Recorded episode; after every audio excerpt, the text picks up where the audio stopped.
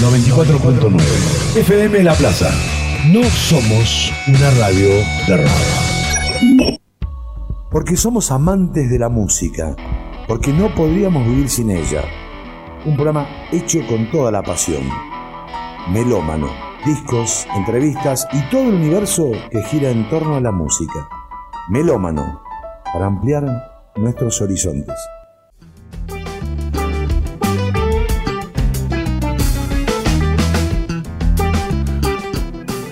Buenas noches, melómanos. Qué lindo, qué lindo, la verdad, qué feliz de poder hoy entrevistar a, a, uno de los músicos que seguramente fueron más pedidos, más requeridos en este programa. Estoy hablando de Marcelo Torres, gran bajista, compositor, y aquí atribuyo el que haya sido pedido, solicitado por tantos melómanos. Es un músico que incursionó en el rock, estuvo en Tantor, estuvo en El Huevo, estuvo con Lito Vitale, estuvo con el Indio Solari, estuvo con Spinetta, pero fue socio de Spinetta. Eso sacaba que tiene una carrera como solista increíble con cinco discos, uno mejor que otro, dueño de una sonoridad tremenda. Bueno, ya lo tenemos ahí conectado a querido Marcelo Torres. ¿Cómo estás? Hola, ¿qué tal Pablo? ¿Cómo va? ¿Me escuchan bien? Te escuchamos perfecto. Bueno, buenísimo. Buenas noches a todos, a la audiencia. Bueno, gracias por conectarse conmigo. Marcelo, hace muy poco tiempo estuviste acá en el norte, eh, mm. presentándote acá en el Café del Tiempo, pero también en Jujuy, en Tilcara. Y, y, hay, y hay, como mucha referencia tuya con respecto al norte y a nuestra tierra. ¿Querés comentarnos un poco con respecto a eso? Sí, mira, el tema es que mm, me doy cuenta que al viajar al norte, digamos, por primera vez, tipo plan turismo, como fue, turismo, pero siempre me llevo mis equipos, mi bajo, siempre tengo todo para tocar un rato cuando tengo ganas. Y bueno, de, alguna forma reconecto con mi, mi, mi eh, primeras influencias del folclore, porque yo soy una persona que tengo, digamos, en los años 60, mediados de los 60, yo empiezo a los 5 o 6 años ya a tener relación con el folclore, a cantar canciones canciones populares argentinas, viste, que, sonaban ahí en las radios, Sandro, Palito, ese tipo de cosas, pero también todo lo que empezó a sonar del folclore, aparte mis viejos eran del interior de la provincia de Buenos Aires, o sea que tenían una gran, digamos, la música que escuchaban era folclore, así que tengo un, un cariño por la música y además la tengo como impregnada, ¿viste? Entonces ir al norte un poco me reconectó con eso, básicamente. Pero no es que, me haya ido, ¿viste? Haya ido a estudiar la música del norte argentino o haya ido a, a como a, informarme de la música, no, no, para nada, no es nada más lejos de mis intereses musicales. O sea, yo siento que la música folclórica la tengo impregnada en mis, en mis células, entonces me sale naturalmente, en toda la música que voy haciendo aparecen rasgos, señales de, de la música folclórica, ya sea samba, chacarera, vidal, los ritmos afro, digamos, afrofolclóricos, digamos, porque en toda Latinoamérica tenemos muchos folclores, en Perú el festejo, o bueno, o el, el, siete venezolano, o sea, hay muchos ritmos que están, digamos, originados en la influencia de la música negra también, candombe, varias cosas, y todo eso florece de manera natural en, en música. Sí, eh, lo mencionaste así como, como al pasar a tus padres, ¿no? A, Rosa y Eduardo, que te marcaron con la sonoridad. Entonces, claro, uno, uno cuando, cuando va leyendo, vos, le haces como un homenaje, como, como un recordatorio, como un, como un agradecimiento a lo que te fueron marcando y hay temas para tu mamá y para tu papá. Dentro, dentro de, ese, de esa sonoridad, ¿qué es lo primero que recordás? Tenés ahí tu, tu fiel compañero de seis cuerdas. ¿Qué, qué es lo primero que, que te remonta al folclore que mencionaste como, como influenciado con, esto, con esta música? Eh, qué buena pregunta. Mira, digamos, alguna canción de folclore, varias, pero lo que, lo que puedo, digamos, para tocar, me gustaría tocar, si te tengo que tocar algo, tengo dos, cosas. Mi abuelo, de parte de mi madre, era uruguayo. Sí. Que yo no conocí. Entonces hay un tema que yo hice, que puedo hacer un poquitito, a ver si me sale acá, que se llama... Negrito. Eh, eh, ahí el título Charruga. ¿O no? Eh, dedicada a mi madre, que es sí, como, como si fuera algo charrúa, le puse. bueno, no me acuerdo el nombre. Pero está dedicado así a mi vieja por el tema de, de, de esa de esa influencia uruguaya, que no sé, viste, cómo habrá sido mi abuelo, si era negro, si era mestizo, no tengo la menor idea. Claro. Pero, pero eso sí lo sabía. Y la canción es así, empieza.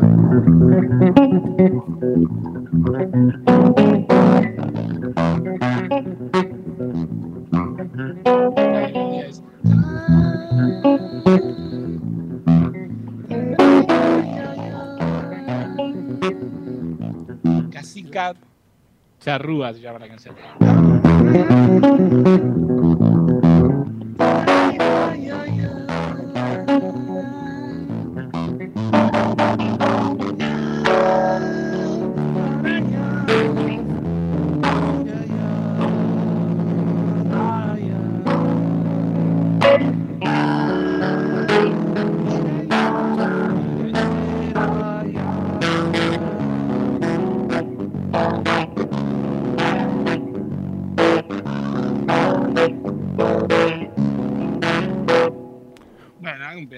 Buenísimo. esa, no sé si se escucha bien, se, el bajo. Se escucha bien.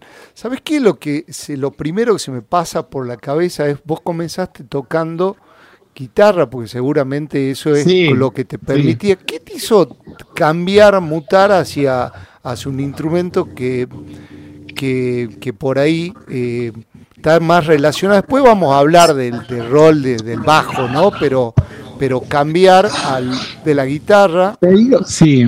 la verdad te, digo, no, no recuerdo un momento así como una un punto de inflexión, un punto de cambio, pero yo creo que fue porque tocaba con un guitarrista, empezamos a tocar en un grupo a los 11, 12 años, y el pibe que tocaba conmigo, que era un compañero que veníamos estudiando guitarra de los 9 juntos, tocaba bien, tocaba mejor que yo.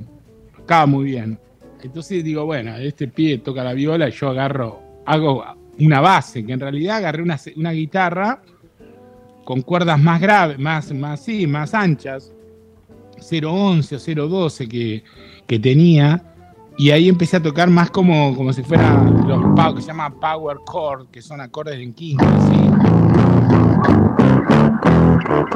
Entonces hacía como la base así como de Nirvana, claro. La base de guitarra de, de Kurt Cobain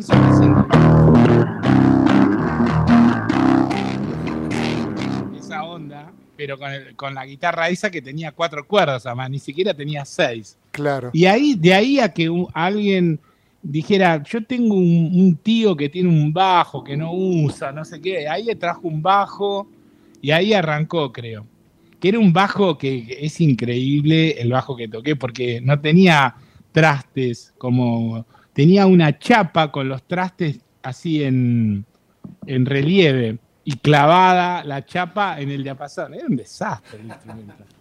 Pero con eso igual empecé a tocar y después de a poco fueron trayéndome otros bajos. Pasó un tiempo hasta que yo me, me compré mi bajo. No, no mucho, pero de hecho, la, compra de mi bajo fue muy frustrante porque yo no sé si, bueno, lo debes saber, yo trabajé desde muy chico, empecé a los 12 años trabajando en una fábrica, ¿no? Entonces, eh, empecé a los 12. A los 14 o 13 fue que me, digo, bueno, me voy a comprar el bajo. Entonces me voy a comprar un bajo y yo voy por un aviso, yo a la casa de un tipo, y el tipo me vende un bajo sin cuerdas. o sea, es un atorrante, viste, que se abusó de un niño como yo que fue y dice, no, yo sé que a vos te gusta este bajo porque era un medio violín tipo Hofner de, Paul. Claro. Entonces me dice, no, te debe gustar porque te gusta Paul McCartney. Sí, yo no sé que, ni que le contesté, pero el asunto es que cuando le fui a comprar las cuerdas, las cuerdas eran más caras que el bajo. No, fue muy frustrante. Y bueno, y con ese bajo toqué un tiempo, no lo podía afinar en la, tenía que tocaba en la bemol, yo era como un instrumento transportado, o sea, no podía tocar en la porque se me doblaba el diapasón. Entonces afinaba en la bemol o en sol para que pudiera más o menos tocar ese instrumento. Así que tenía todo transportado con respecto a los demás instrumentos. O sea, si uno quería que tocara la, yo tocaba, eh, eh, para tocar un la tenía que tocar un, si lo tenía transportado en vez de la, la bemol, tenía que subir un tono, un si bemol tenía que tocarlo, porque estaba un, un semitono abajo afinado el bajo. Era rarísimo. Por eso solamente podía tocar con ese bajo. Cuando íbamos a tocar a algún lugar y me prestaban un bajo afinado en, 440, o lo tenía que desafinar o tenía que. Bueno.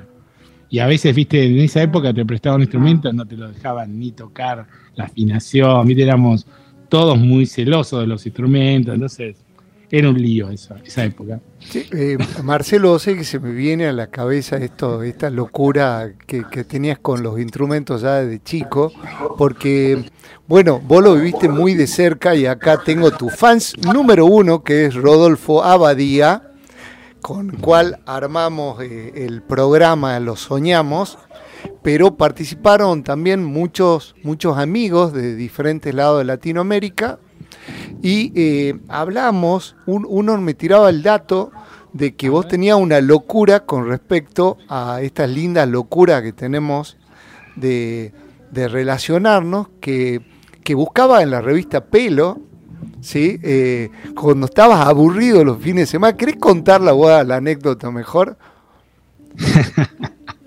sí, lo que pasa es que yo tenía un grupo en general el problema que yo tenía con mis compañeros era que yo era muy, muy constante y claro, yo no, salía con chicas ni nada. Para mí toda mi energía estaba en la música, entonces cuando no nos juntábamos a tocar los fines de semana, que o se iban de vacaciones o se iban a algún lado con los padres y eso, los pibes, yo agarraba y me agarraba los avisos de pelo y, donde decían buscamos bajista para no sé qué, bueno, entonces llamaba y me iba a tocar.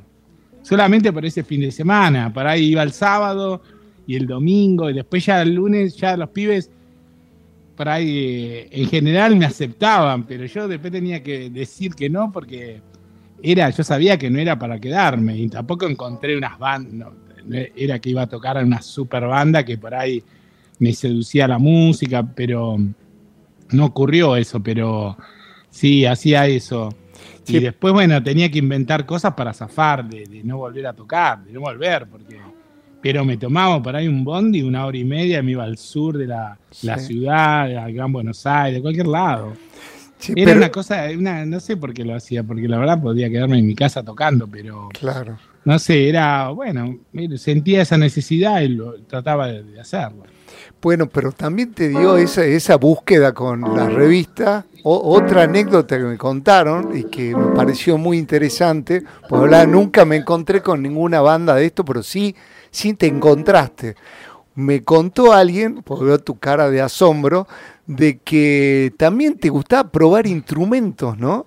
Y lo nombraste como pasar los Beatles porque aparece en esta anécdota que me contaron, aparece una Ludwig y aparece un bajo muy especial que vos tenías el... Ah, A ver, contá la voz. No, bueno, el otro tema era claro, que mm, yo pensé que era, tenía 16 años, 15, 16, y tener la posibilidad, y además laburaba clase obrera, mi viejo obrero, mi vieja limpiaba casa, yo trabajaba, pero comprarte un instrumento así importado era muy complicado el dólar era más caro que ahora, no sé, cómo, o sea, ahora la gente se queja del valor del dólar, pero antes, no sé, un dólar era como 10 dólares de ahora, no sé, algo así, conseguir un, dólar era tremendo.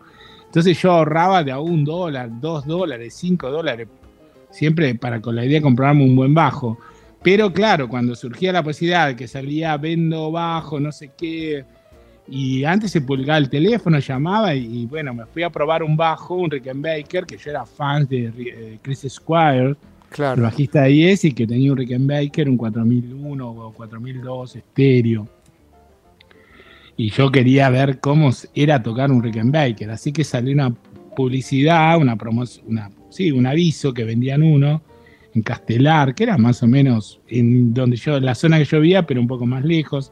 Así que me fui hasta ahí y bueno, entonces me puse, estaba, era como una sala de ensayo donde el bajista estaban tocando y yo me hacen pasar el bajista en un impasse que tiene la banda y me muestra el bajo y había, era todo de primera, un equipo increíble que había que, que no había en Argentina, se llamaba Road, Road, y un cabezal acústico que era el mismo que usaba Jaco ya en ese momento. O sea que el equipo y el bajo era una locura, el Rickenbacker aparte era el mismo color que el de Chris Squad, que era medio rosa, así, rosita.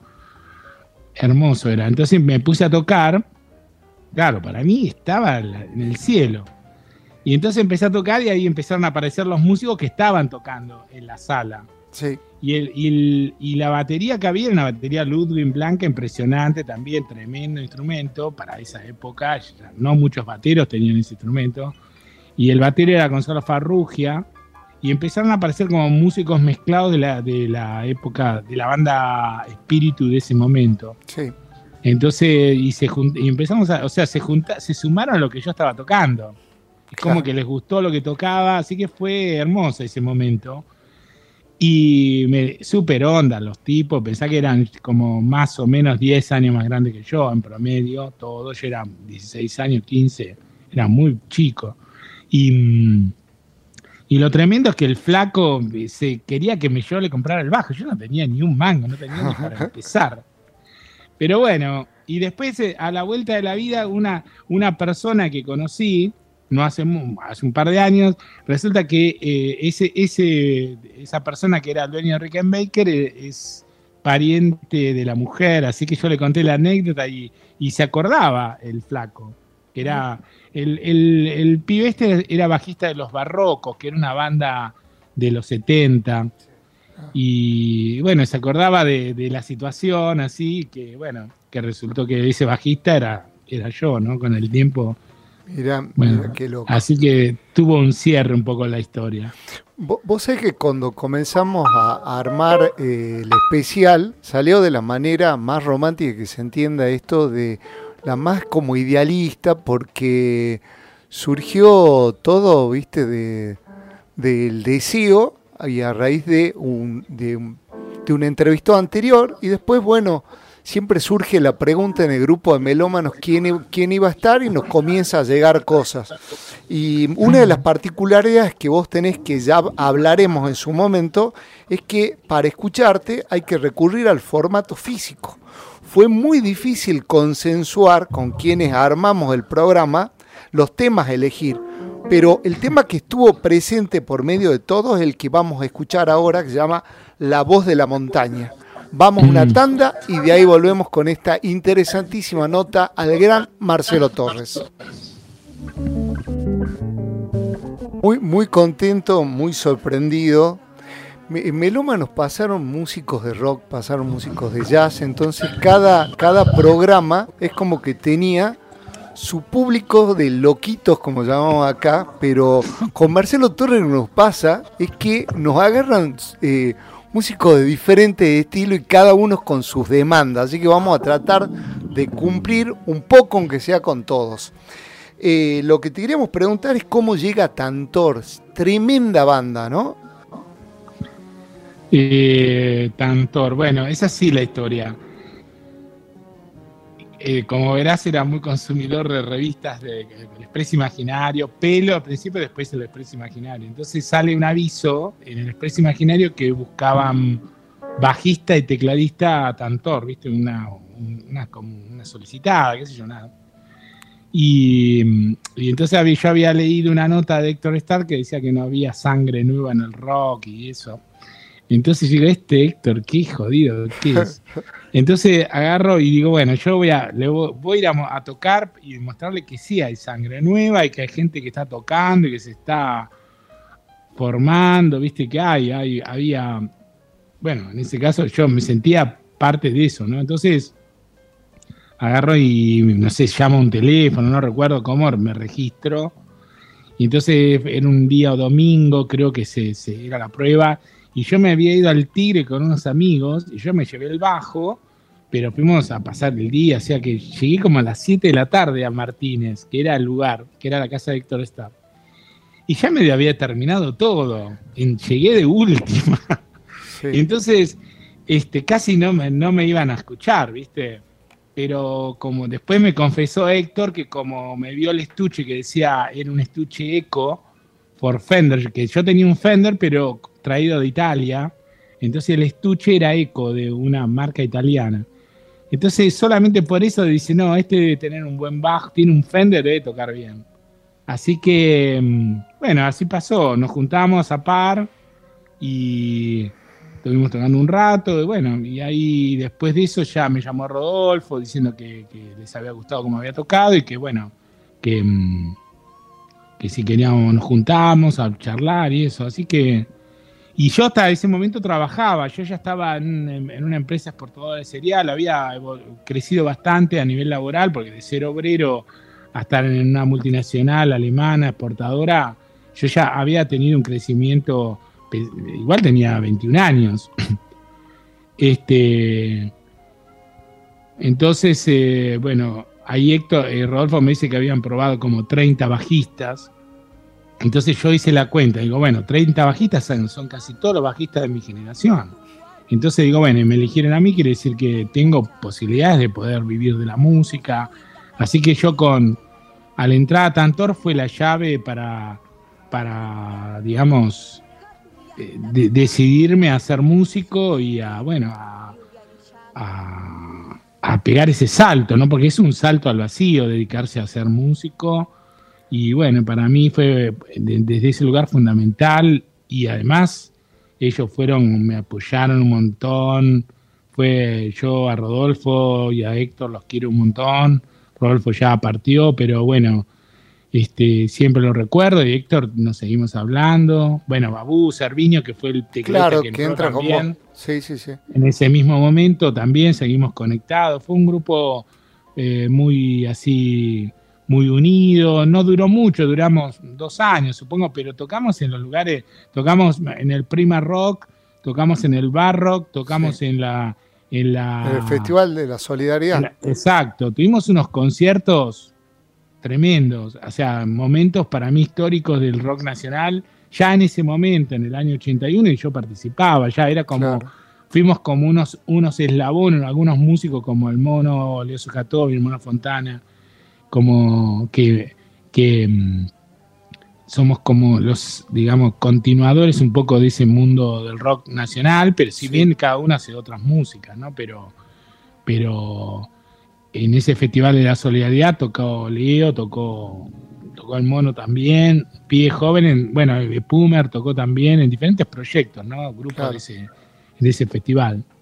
Así que fue muy, muy, eh, digamos, todo ese periodo fue muy, muy movilizador para mí. Además que de conocer, eh, cuando debutamos con Tantor, estaba, la primera fila estaba Spinetta y, y Charlie García.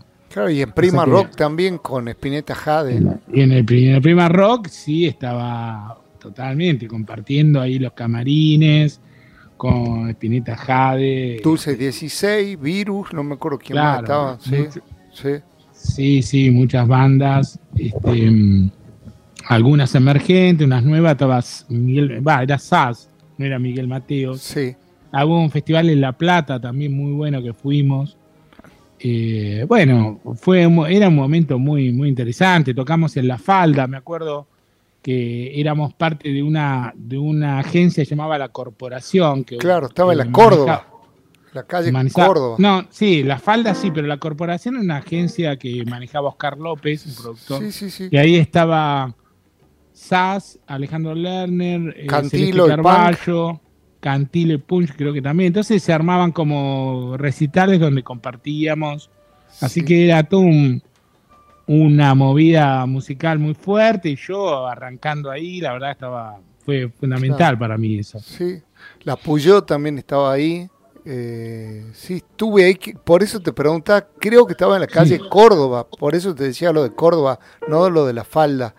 Creo que la agencia estaba ahí. la falda tiene que haber sido 82. Claro. Supongo yo, no me acuerdo bien, pero sí, tiene que haber sido la falda del 82 que fuimos en un micro todos juntos incluso. Bueno, de ese, todo muy lindo. De ese periodo elegimos un tema que por la sonoridad me parece que ahí brilla. Es Toby. Vamos con ese tema. Ah,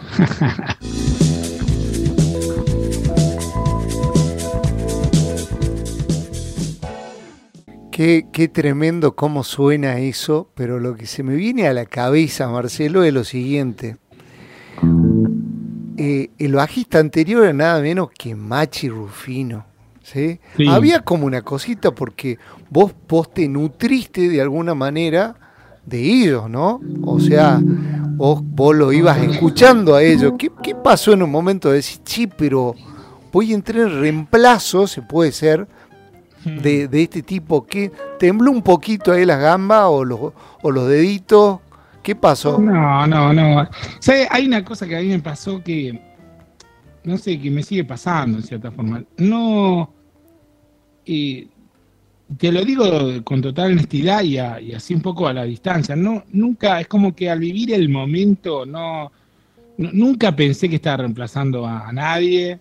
Digamos, el, yo el rock nacional, digamos, he escuchado a todos los bajistas de rock nacional, pero desde un lugar siempre musical, nunca escuchando, viste, decir, a ver, le saco esto a, Emilio del Garcio, le saco esto a Macho, a Alejandro Medina o a, a Pedro Aznar, quizás sí. Pedro Aznar es el primer bajista que me llama la atención como para decir, bueno, este flaco ya está en otra categoría, ¿no? Pero los otros fueron parte como de un mundo más musical, ¿viste? Que, no tampoco es, eh, eh, es, es, menor el concepto, sino que quiere decir que ellos tocaban de una forma muy orgánica con la música, entonces el bajo está integrado a la música. Y entonces parte de, en cierta manera, lo que yo aprendí de ellos es la musicalidad, es cómo meter un bajo dentro de una canción, sin que salga de plano, sin que se destaque demasiado, o, sea exuberante, ¿no? Entonces vos escuchás a Willy Quiroga, yo te, digo, no todo, Willy Quiroga, Miro García, Machi, eh, Machi incluso escuchándolo en la época de Papos Blues, ¿no? Con Pomo, Papos Blues, Papos Blues 3, creo que fue 4, ese disco para mí, 3. Eh, después ya con Invisible, lo que más me, me gustaba la, el ensamble, ¿no? Más que decir, wow, el bajo tal cosa, o no, era el ensamble musical, era lo que me seducía. Después ya con Pedro Aznar es diferente porque sí se sale un poco del ensamble de Cerú Girán, es un bajo más, viste, que, que, eh, que, que, se, digamos, se destaca más de la mezcla, o sea, es inevitable escuchar el bajo de, de, Pedro Aznar en Cerú Girán porque está así, está puesto de esa manera. Además, bueno, también ya tenía una, él ya una gran influencia de Jaco Pastorius y bueno. Eh, también, vos, ¿no?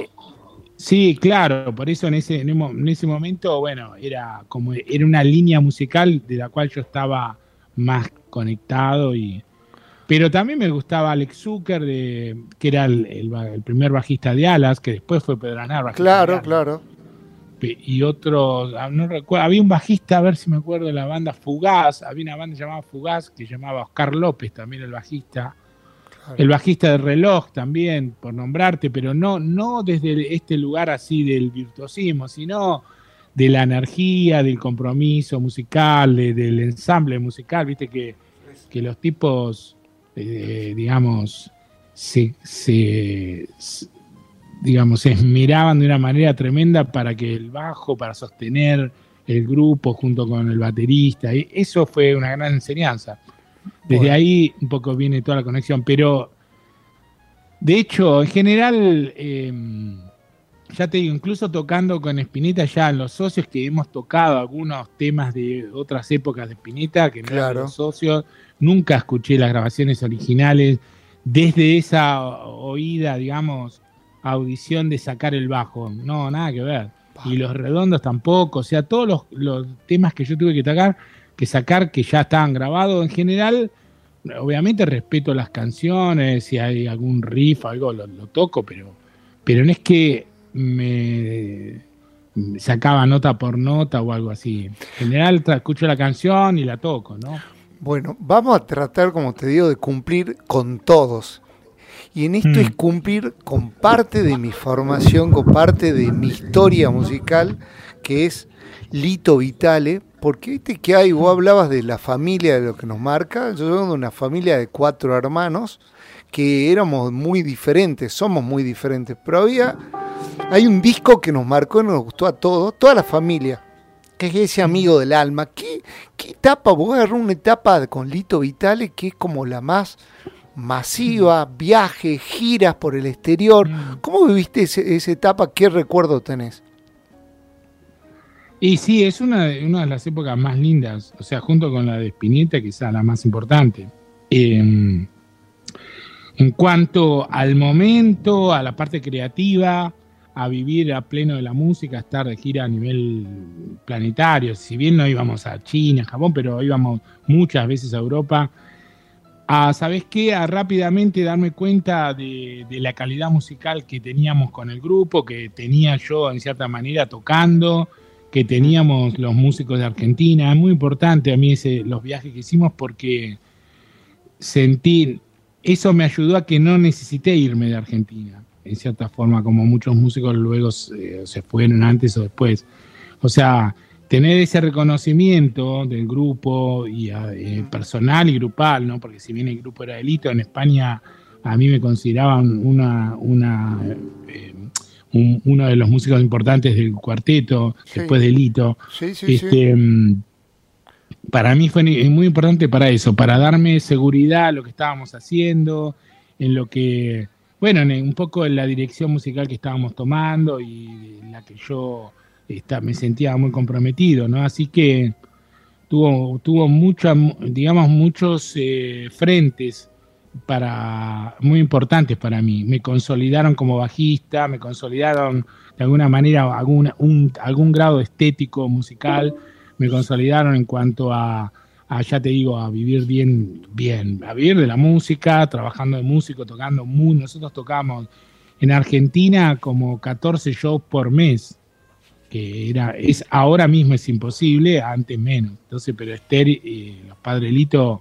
laburaban ah, muchísimo para que el proyecto tuviera actividad permanente, así que prácticamente yo no vivía, no, no parábamos en Buenos Aires, era venir a Buenos Aires y arrancar de vuelta, venir a arrancar de vuelta, era así.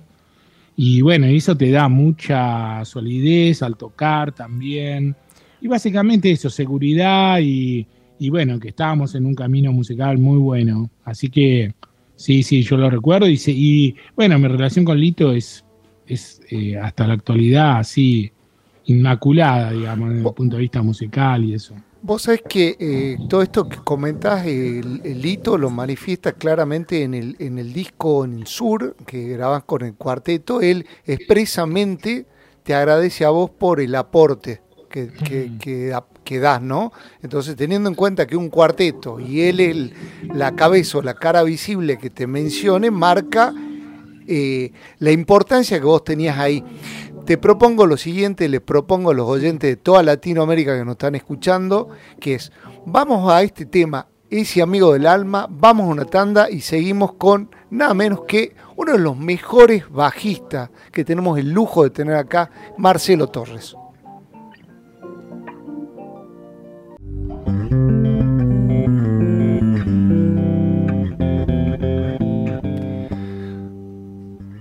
Sabes que muchas veces reclamamos de la falta de federalismo en un país eh, y sin lugar a duda hay una cosa que nos une en la música. Y, me parecía muy interesante esto de, de mostrar el federalismo, de mostrar lo que genera la música compartiendo por primera vez un audio de mostrando todo esto, ¿no? Eh, bueno, no tantas palabras, vamos con un audio. Buenas noches, Pablo, amigos de Melómano. Eh, mi nombre, me presento, mi nombre es Jorge Flores, soy periodista de rock en Buenos Aires, eh, co-conduzco Toma la Ruta del Rock en Radio Municipal Florencio Varela. Primero quería agradecer, por supuesto, la oportunidad, ¿no es cierto?, de participar mediante una pregunta en un programa que me encanta, Melómano, un programa súper federal, ¿no es cierto?, donde tuve la fortuna de conocer a, su conductor, Pablo, en un chat de periodistas, ¿no es cierto?, que tenemos, eh, tuvo una excelente relación desde un principio y hasta el día de hoy. Colaboramos, nos prestamos en realidad colaboración, con contactos, miradas de diferentes tipos sobre música, eh, etcétera, ¿no es cierto? Bueno, Pablo tuvo la generosidad de permitirme confeccionar una pregunta a un gran músico, a quien sigo desde sus primeros pasos, desde tanto en realidad, eh, es Marcelo Torres. Pablo con seguridad, ¿no es cierto?, abarcará toda la carrera de Marcelo, ¿no es cierto?, con la sapiencia el respeto que trata, eh, bueno, con todos sus invitados. Pero me quería, quería hacer una consulta puntual a Marcelo, eh, que sale un poco de la historia, ¿no es cierto?, de, su carrera. Me gustaría adentrarlo al túnel del tiempo, ese viejo programa, recuerdan, donde Tony Douglas pasaban por diferentes épocas, y preguntarle si recuerda eh, hace un tiempo su presencia en una clínica en Argentina, específicamente en la localidad de Lomas de Zamora, recuerdo, la presentación de Kiko Loureiro. Kiko Loureiro es el guitarrista actual de Megadeth y antes era el guitarrista de Angra, una gran banda eh, de metal, ¿no? de rock metal. Eh, la verdad fue una sorpresa, ¿no es cierto? Eh, bueno, verlo ese día y bueno, ahí presentaban, recuerdo, su, Kiko Loureiro presentaba una línea propia de amplificadores Laney. Eh, y bueno, la consulta era, eso, ¿no es cierto? Era esa, saber si recuerda ese día y qué fue lo que lo llevó a estar justamente eh, en, esa, en esa clínica, que fue muy interesante. Realmente fue una clínica donde como si estuviéramos en el primer mundo. Realmente la, la presentación, espero que recuerde Marcelo cómo fue, cómo, cómo, fue el trato hacia todos los que estábamos invitados. Yo pude hacer la entrevista a Quique, a Kiko, perdón, Laureiro. Bueno, quería saber en realidad si él recuerda esa instancia. Bueno, buenas noches, amigos de Melómano, Pablo, Marcelo, muchas gracias por permitirme hacer la pregunta. Gracias. A ver lo sí. memorioso que sos. No, sí, es más fácil. Escúchame, eh, este pibe labura para, para... le hace la prensa aquí que Loureiro. No, sé,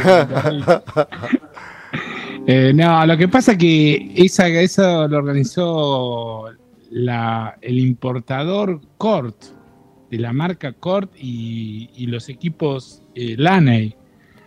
Y yo en ese momento era endorsement de Laney y de Cort. No sé si él quería que yo dijera esto, pero es verdad. No sé si. No sé, no, esta yo, pregunta yo, es capciosa. Yo creo que lo que, lo, lo que apunta conociéndolo a, a, a Jorge, no personalmente, sí. es el eclecticismo ese que tenés, ¿no? Que no se te puede encasillar. No, no, la música está. No, sí, yo. Pero escúchame, si, si a mí. El, mi, el, digamos, aparte del rock nacional, la base. Eh, una de los pilares de la música que yo escuché son Led Zeppelin, The Purple, digamos, que en ese momento no, no, había tantas diferencias heavy metal, classic metal, o viste, no sé, que después aparecieron un montón de. Pero la realidad es que The Purple es como. es una, un, un punto de partida de todas esas músicas.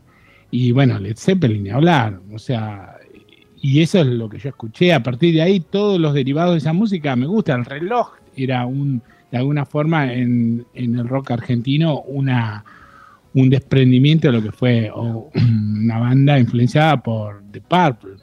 El, el, sonido del órgano de Hammond de, del reloj era de, Luis Valenti que tocaba, era un, digamos, una reminiscencia a, John Lord de, de, de Purple. O sea que es inevitable. A mí el rock me gusta. Después, después hay, matices, cam, digamos, y con el tiempo también yo fui evolucionando hacia otras músicas, pero de hecho cuando vino The Purple, no hace, en el 2010 creo que vino a obra, yo lo fui a ver. Y digamos, o vino eh, Joe Satriani, lo fui a ver, viene Steve Vai, lo voy a ver, ¿entendés? O sea que no, no, digamos que la música, la buena música, los buenos músicos, mm, digamos, yo estoy atento y bueno, si puedo ir, irlos a ver o me invitan a verlos, voy, o si puedo conseguir una entrada, voy. No, no, mm, digamos, no, no soy un fundamentalista de ninguna música. Por eso, por eso no tengo, no, nunca, nunca fui fanático de nadie. Viste que siempre dice, bueno, yo quería ser tal o que no, yo nunca quise ser nadie. No sé si es algo bueno o malo, pero la verdad que nunca quise ser nadie. O sea, te acepto las influencias tremendas de grandes músicos, bajistas, eh, o que yo he sacado música, pero, pero querer ser ese bajista no, nunca estuvo en mi mente, ni antes ni ahora. O sea, por eso yo te decía que, cuando me preguntabas eso de Machi, no tenía yo, no, no me ponía en un lugar de reemplazar a nadie, porque además no, no lo sentía así, no, y siento que era la, mejor manera de, comenzar un proyecto, ¿no? Sin pensar que estás reemplazando a nadie, ni nada, viste, hacer lo que hay que hacer musicalmente y a partir de, de, bueno, de mi propia, lo que yo siento al tocar esos temas que, que tenía que sacar. En general toqué temas todos nuevos, pero había temas ya grabados por Machi y eso, pero, claro. pero, pero devuelvo a ese tema por el hecho este de, de que en general me interesa toda la buena música y también en el mundo clásico, o sea, hay muchas músicas que escucho. No, Vos es que me, me, sonrío porque acá lo tengo a Oscar Abadía, tu fan número uno, y cuando estábamos armando las cosas, justamente dijo lo mismo que vos. Él no es un fundamentalista. Y justificando esto, vamos a escuchar otra banda que a mí, la verdad, que me voló la cabeza. Estamos hablando de El Huevo, con un tema que me parece que tiene que estar, que es el amase. Vamos con este tema y volvemos.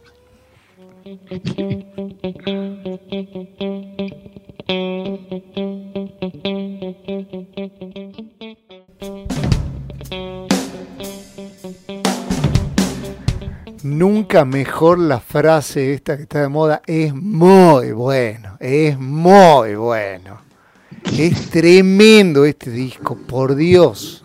Esa, esa grabación es, eh, es, la, es vieja, es la del... no es la del vinilo, que es una... No. Vos sabés que es una grabación del año 82, esa, 83 máximo, 82. Está grabada en ocho canales y ahí, grabamos. Había tan pocos canales que teníamos que grabar la batería y el bajo juntos. Está grabado, como en una sola toma. Sí.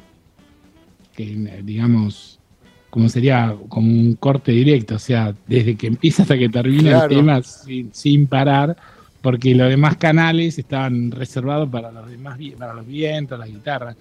Ese grupo lo conducía y los arreglos hacía Pollo Rafo, la música. Antes de ese grupo yo tenía un grupo llamado Rafo 4, que era el grupo también de Pollo, pero era un poco más, más orientado más al jazz, más tipo Weather Report, así era la banda. Pero esta es un poco más funk. Sí. Y también buenísimo grupo, eh, no sé, hemos tocado para mil personas. En esa época tocamos en la esquina del sol, por ejemplo, tocamos en los lugares, tocaba Fito Páez, tocábamos nosotros, tocaba Sumo, tocaba Los Redondos, en los mismos boliches. Sí. Con e, y con el huevo, que era música instrumental. Los demás eran sean sus canciones que después fueron conocidas, pero nosotros hacíamos ese tipo de música y la gente igual se recopaba. Era un momento cultural de Buenos Aires muy, muy, muy interesante.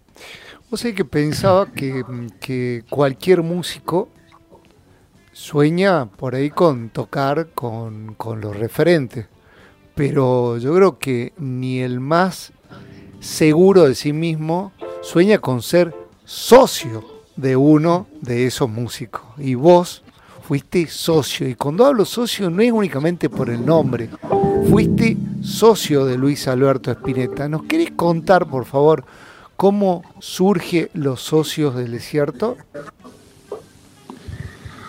El, eh, a ver, para el año 83, 84, ya, no, miento, 93, porque nosotros estuvimos con el Hito Vitale Cuarteto del 87 al 93, seis años. Cuando se disuelve el Hito Vitale Cuarteto, yo eh, para esa época ya era amigo de Ciruelo, un artista, un dibujante muy importante, Ciruelo Cabral.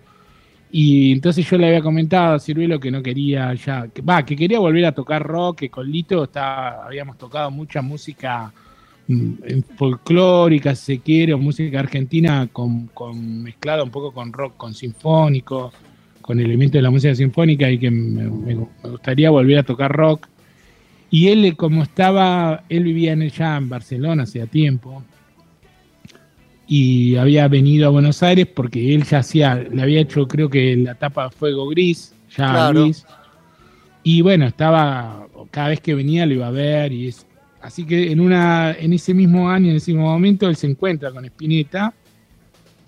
Y Spinetta como que le comenta lo mismo, bueno, desde el lugar de él, que quería volver a tocar en una banda, quería hacer un grupo más de rock y no sé qué. Y bueno, a Ciruelo le resonó lo que le dijo Spinetta, lo que le dije yo, entonces le dice, che, pero Marcelo está con la misma intención, ¿por qué no lo llamás? Y entonces ahí ya arregla, él me arregla una entrevista con Spinetta. Y, yo lo rejunaba, Spinetta, digamos, nos habíamos encontrado muchas veces, pero de manera así casual, por músicos de amigos que tocaban con él y eso. Así que, pero una, una, como una reunión específica nunca había tenido con él. Así que fui, eh, bueno, Ciruelo me dice, mira, arreglé una reunión con Espineta, tenemos que ir el martes, no sé, a las 2 de la tarde. Bueno, vamos. Fui, me fui con un bajo de 4 y con, ah, no, con este bajo, no, este es, con otro que tengo ahí. Así que fui, justo estaban armando el estudio, las diosas salvajes.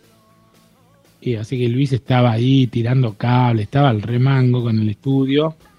Pero igual, viste, se toma un rato y nos juntamos, charlamos un poco, tocamos así, así nomás, guitarra y bajo, un poco, y, quedó ahí un poco la conexión, charlamos un poco de lo que él quería hacer, bueno, de la intención, pero nada, nada concreto. Y eso fue por febrero del, 80, del 94, y en febrero, mar, febrero, marzo, en abril, el 2 de abril, me llama para ir a tocar a, su estudio con el tuerto, que también se lo había encontrado por otro lado, bueno. Sí. Y ahí estuvimos un mes tocando, medio a prueba, ¿no? A ver qué onda. Él en ese momento también estaba tocando con otras bases rítmicas de otros compañeros, otros músicos. Y bueno, y mm, el 25 de mayo, o sea, del 2 de abril al 25 de mayo estuvimos tocando, sacando temas, y el 25 de mayo ya se definió el grupo. Y ahí es que nos propone ser los socios del desierto, porque era una propuesta rara, porque veníamos tocando ya hace dos meses y era integrar un proyecto que no tenía nada. No tenía nada, no tenía manager, no tenía perspectivas de show, no tenía perspectivas de grabar. Por eso, viste, era, digamos, era tocar por gusto o por placer con Espineta, pero no sin esperar nada a cambio, digamos, desde el punto de vista económico, ¿viste? Pero ni el tuerto ni yo lo dudamos en instante. O sea, nosotros dijimos que sí, y de hecho estuvimos tocando meses, hasta tocar por primera vez estuvimos tocando como ocho meses, hasta hacer el primer show en Bariloche, me acuerdo. O sea que, mm, los primeros tiempos sí fueron muy pocos shows y ensayamos rigurosamente, será lunes, jueves y, domingo o sábado, tres días por lo menos, siempre. Y para mí era hermoso y yo la verdad que lo disfruté un montón. Vos sabés que pensaba que qué loco, ¿no? Porque todo el mundo hoy con el flaco, el flaco, el flaco, pero los sellos no lo querían tomar. Pero también cuando uno habla de la importancia sale un disco doble, pero vos abrís el primer disco, o sea, tu sonoridad, porque se nos viene a la cabeza cheques que el primer tema, ¿te animás a hacerlo un poquito? Cheque, la base.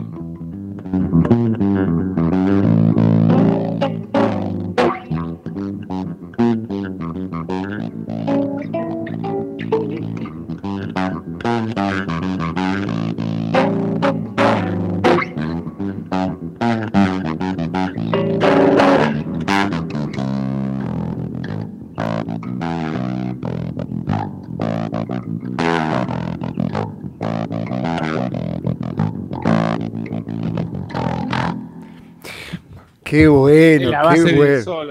Sí, Marcelo, vos dimensionas que hay, hay una generación que, que redescubrió, descubrió a Spinetta a través de los socios.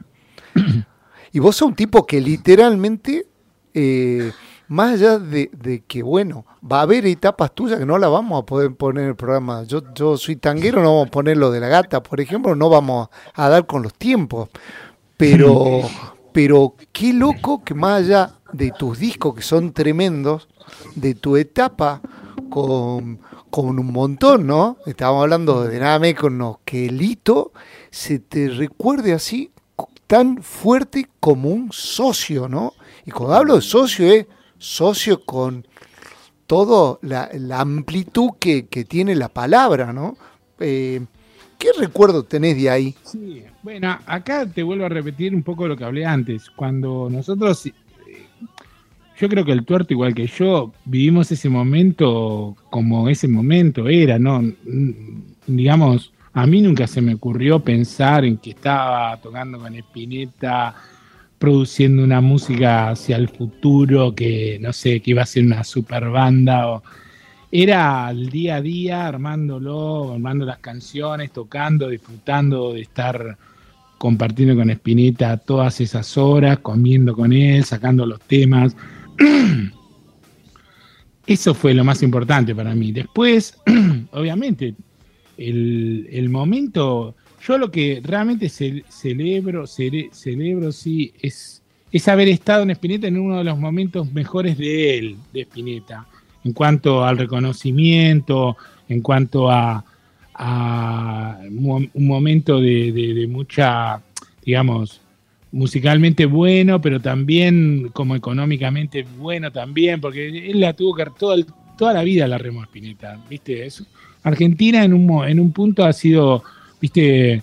Eh, digamos, es, es un país complicado para los artistas y eso, o sea, Eh, en ese lugar donde se colocó por, por sus propios principios y cuestiones éticas, fue, fue difícil para él siempre.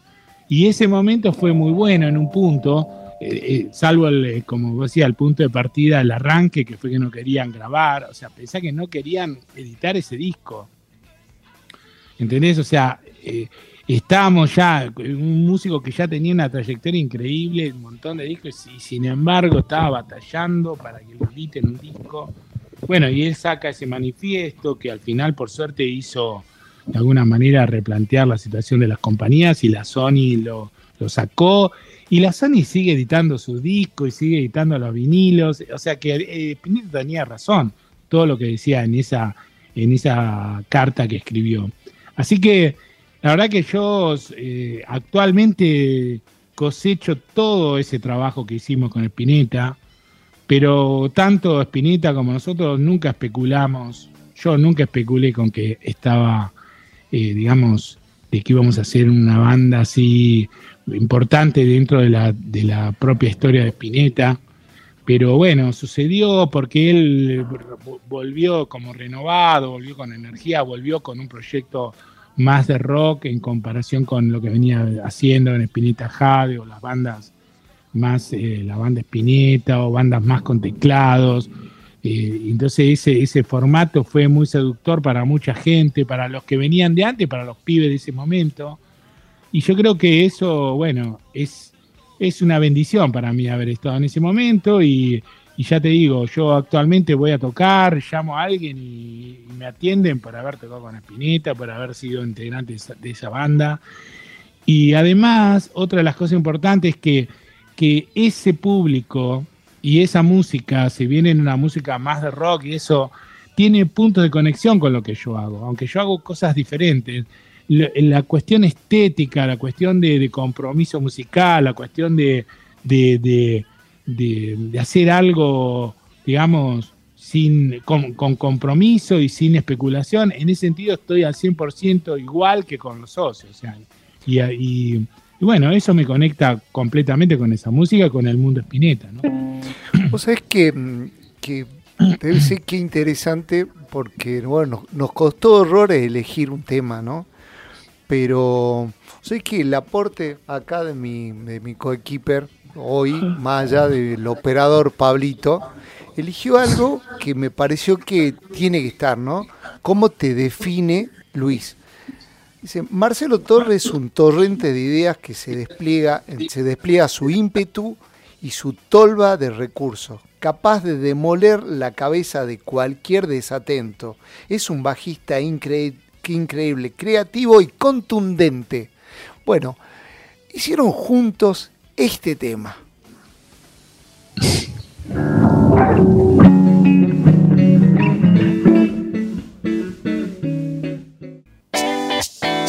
Melómano.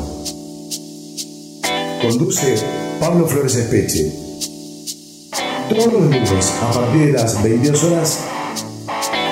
Melómano.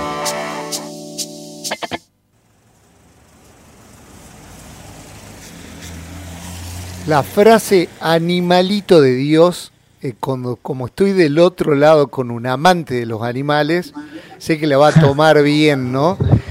Eh, alguien que le compone un tema para su perro, que ama igual que yo los animales, va a entender que el animalito de Dios es creo que el adjetivo más hermoso que se le puede dar a una persona y a un músico. Eh, te quería preguntar con respecto a la cercanía con, con Spinetta, ¿qué, ¿qué te aportó y no te hablo únicamente desde lo musical, te hablo del plano de lo humano. ¿Qué, qué, qué te hizo redescubrir la cercanía de, ser socio de, de, Spinetta? Bueno, un montón de cosas. Un poco las comenté antes, referente a cuestión estética. De, de...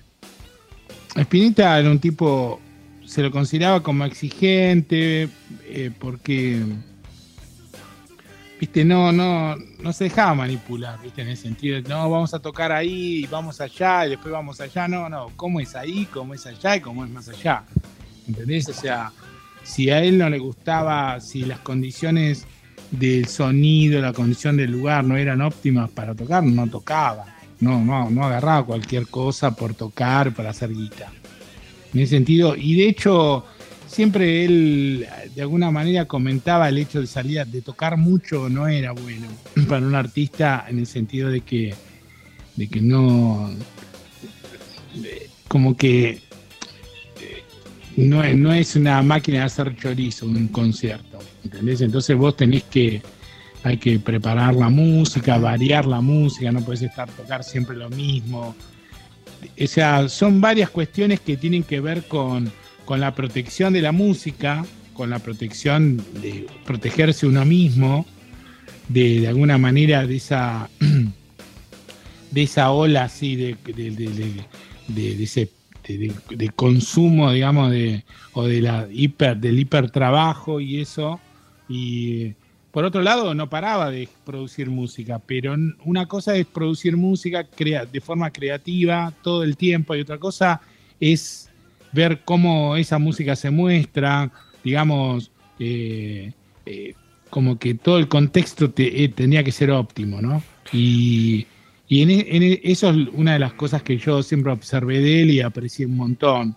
Yo apoyaba todas las decisiones de Pineta, si bien él obviamente tomaba las decisiones, las tomaba él, pero quiere decir, siempre me parecían como certeras, lógicas las decisiones, aunque para muchos otros del, entorno parecían que eran equivocadas.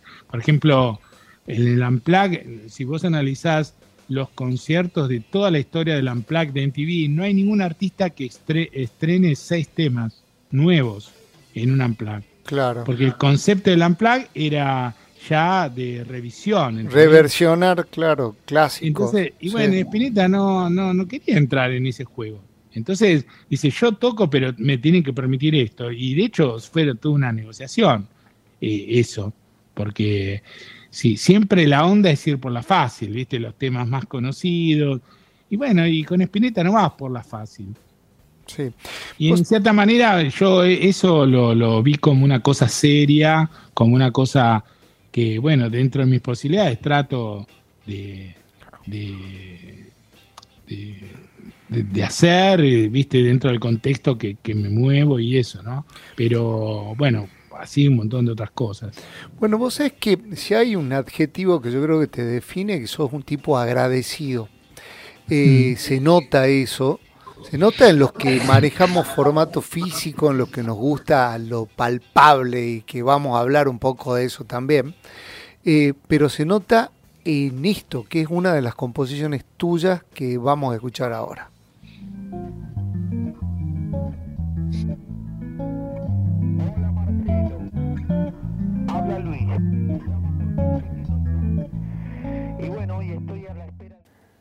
¿Nos contás, eh, por favor, Marcelo, porque se escucha una voz ahí y a todos nos remonta algo, pero quiero que lo contés vos como es la historia? Sí, esos son los mensajitos que recibía de Spinetta cuando, cuando antes, para ir al ensayo, bueno. Entonces me llamó, porque para ahí era un, por ahí, o era un, día que habíamos suspendido el ensayo y por ahí ensayábamos, o se adelantaba, entonces me mandaba mensaje y por ahí no estaba, entonces me dejaba esos mensajes. Tengo un montón, Verónica, mi mujer había, los guardó siempre en unos casetitos chiquititos y cuando ya para el año que Pineta partió, yo estaba grabando este disco Universos en miniatura y quería, viste, que quedara algo registrado de él en, alguna música mía, sí. Así que se me ocurrió la canción, eh, la compuse con homenaje a, los ensayos, se llama Camino a Iberá, que es la calle donde ensayamos nosotros, en la casa de Pineta. Camino a Iberá y este le puse, digamos, entraba perfectamente el concepto de los mensajes de los ensayos. A veces me dejaban los payadas, unas cosas tremendas tengo. Mira qué loco. Y esos son los dos que, bueno, pude poner, me parecían que estaban bien para Vos sabés que tengo en la mano Constructor de Almas, ¿no? Y, y pensaba, pensaba qué loco, qué emocionante porque en una parte decís, tal vez nuestras almas se encuentren allí algún día y deciden juntas hacer posible lo, imposible, crear un nuevo lugar de lugares, una nueva forma para las formas.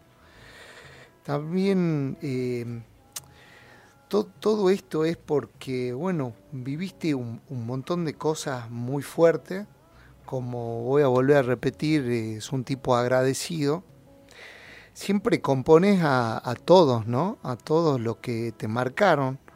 Eh, le compones a Verónica, le compones a tu mamá, a tu papá, a Jaco Pastorio, y a un montón. No hay a Ciruelo, me llamó la atención, o, o sí o estoy equivocado. No te escucho. No, no, a Ciruelo no. No, ahí te faltó. Le, debe una canción. Le debe una ahí, nos debe una y estoy agradecido. Ah. Ahí, mira.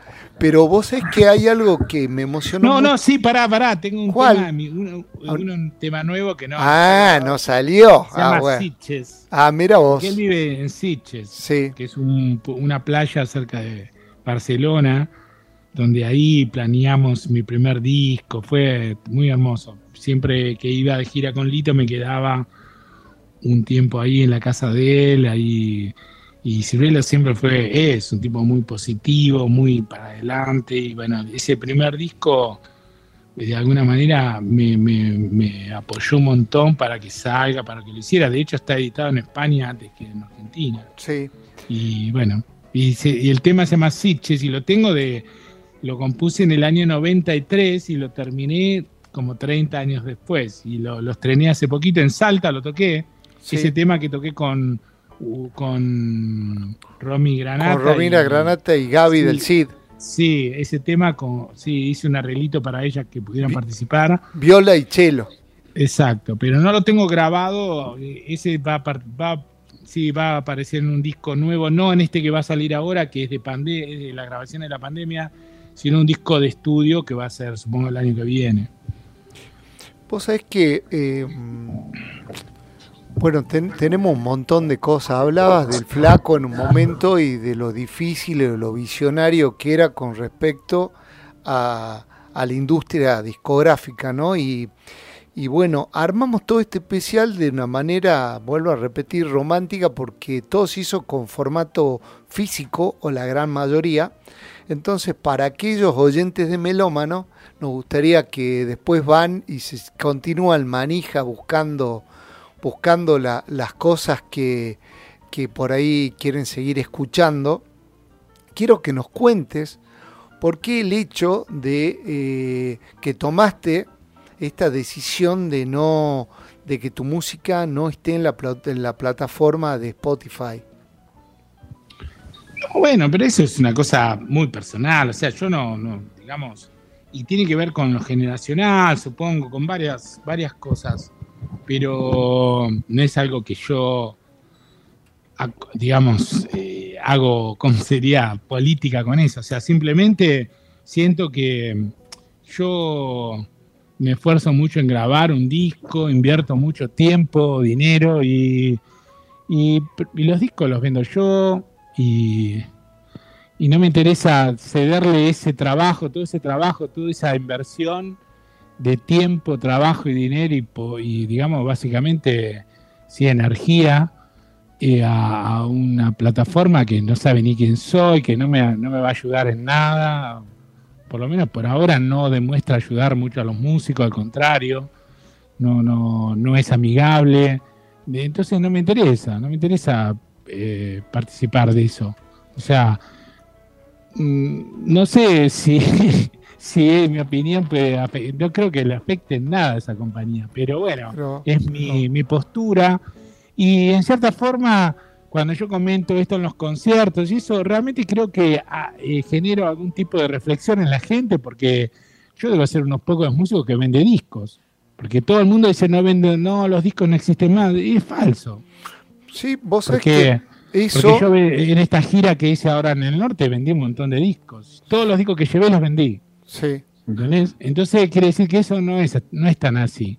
Es una, también es como una estrategia de marketing, o sea, es, cierto, o sea, la, la, tendencia es a dejar de escuchar el disco físico, el CD, pero de, de la misma manera que se está volviendo al vinilo, el CD se mantiene, o sea, no, y la información del arte, Completa. Hay, gente que, que, es como, tiene una visión estética de la vida, de la, del arte, que, que no es este del consumo así tipo chorizo, viste, o tipo que, que, que la música es algo serio, es algo importante de su vida, por lo tanto se preocupan por, por tener los discos y además ayudar a los artistas.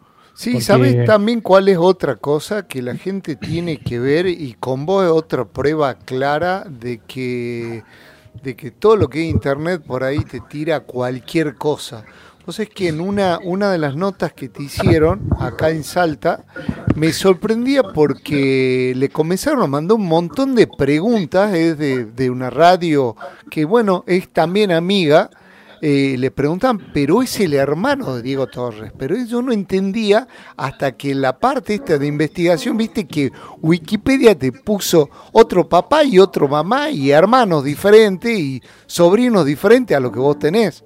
Entonces pensaba que también esto, la locura, ¿no? Por, estamos hablando de que te, te pusieron como hijo de Lolita Torres, hermano de Diego Torres. Ah, una, una locura.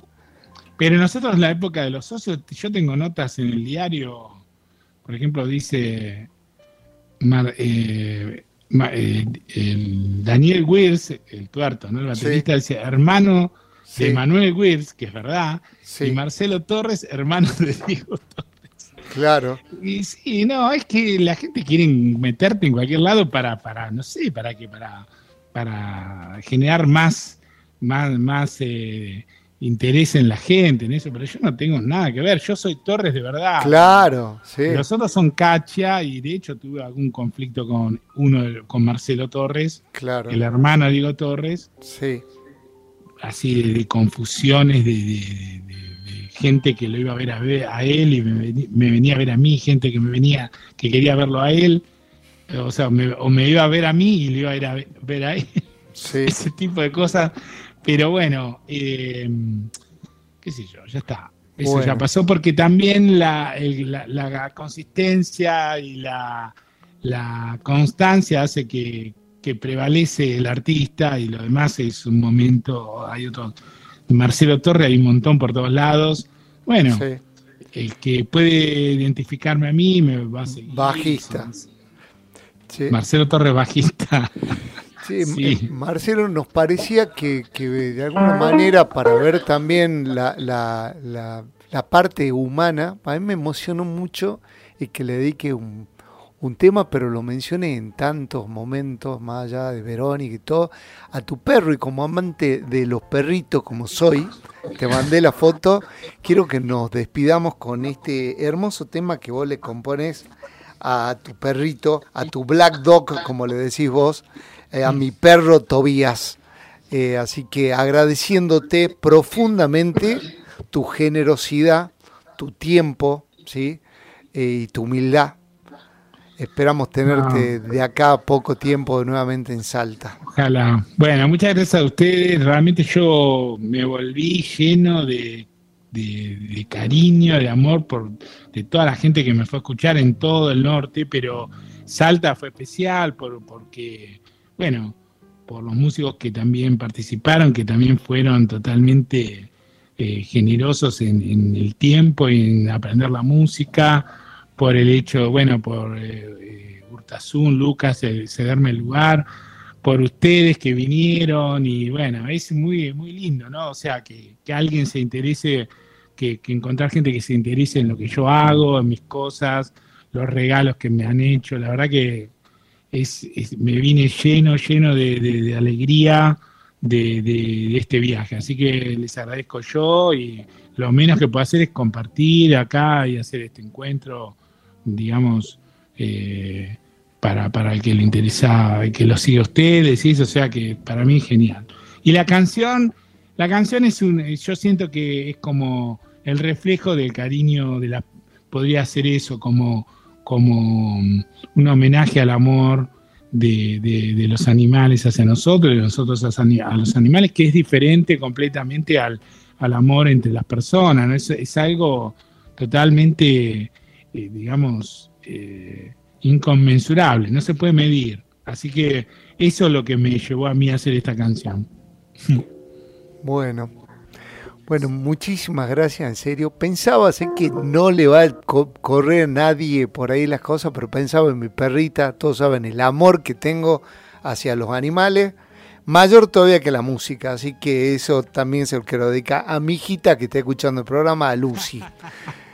Que sea tesoro de tu, de tu disco, por eso te mandé la foto. Así que muchísimas gracias. Este programa lo van a poder volver a escuchar el domingo de 13 a 15 horas y después por eh, la plataforma esta eh, no tan amistosa con los músicos que es el Spotify. Nos vemos, muchísimas gracias, querido Marcelo Torres. Te despide acá Oscar Abadía, que no quería hablar. Bueno, abrazo Oscar, abrazo, abrazo, querido. Abrazo, Marcelito querido, un abrazo.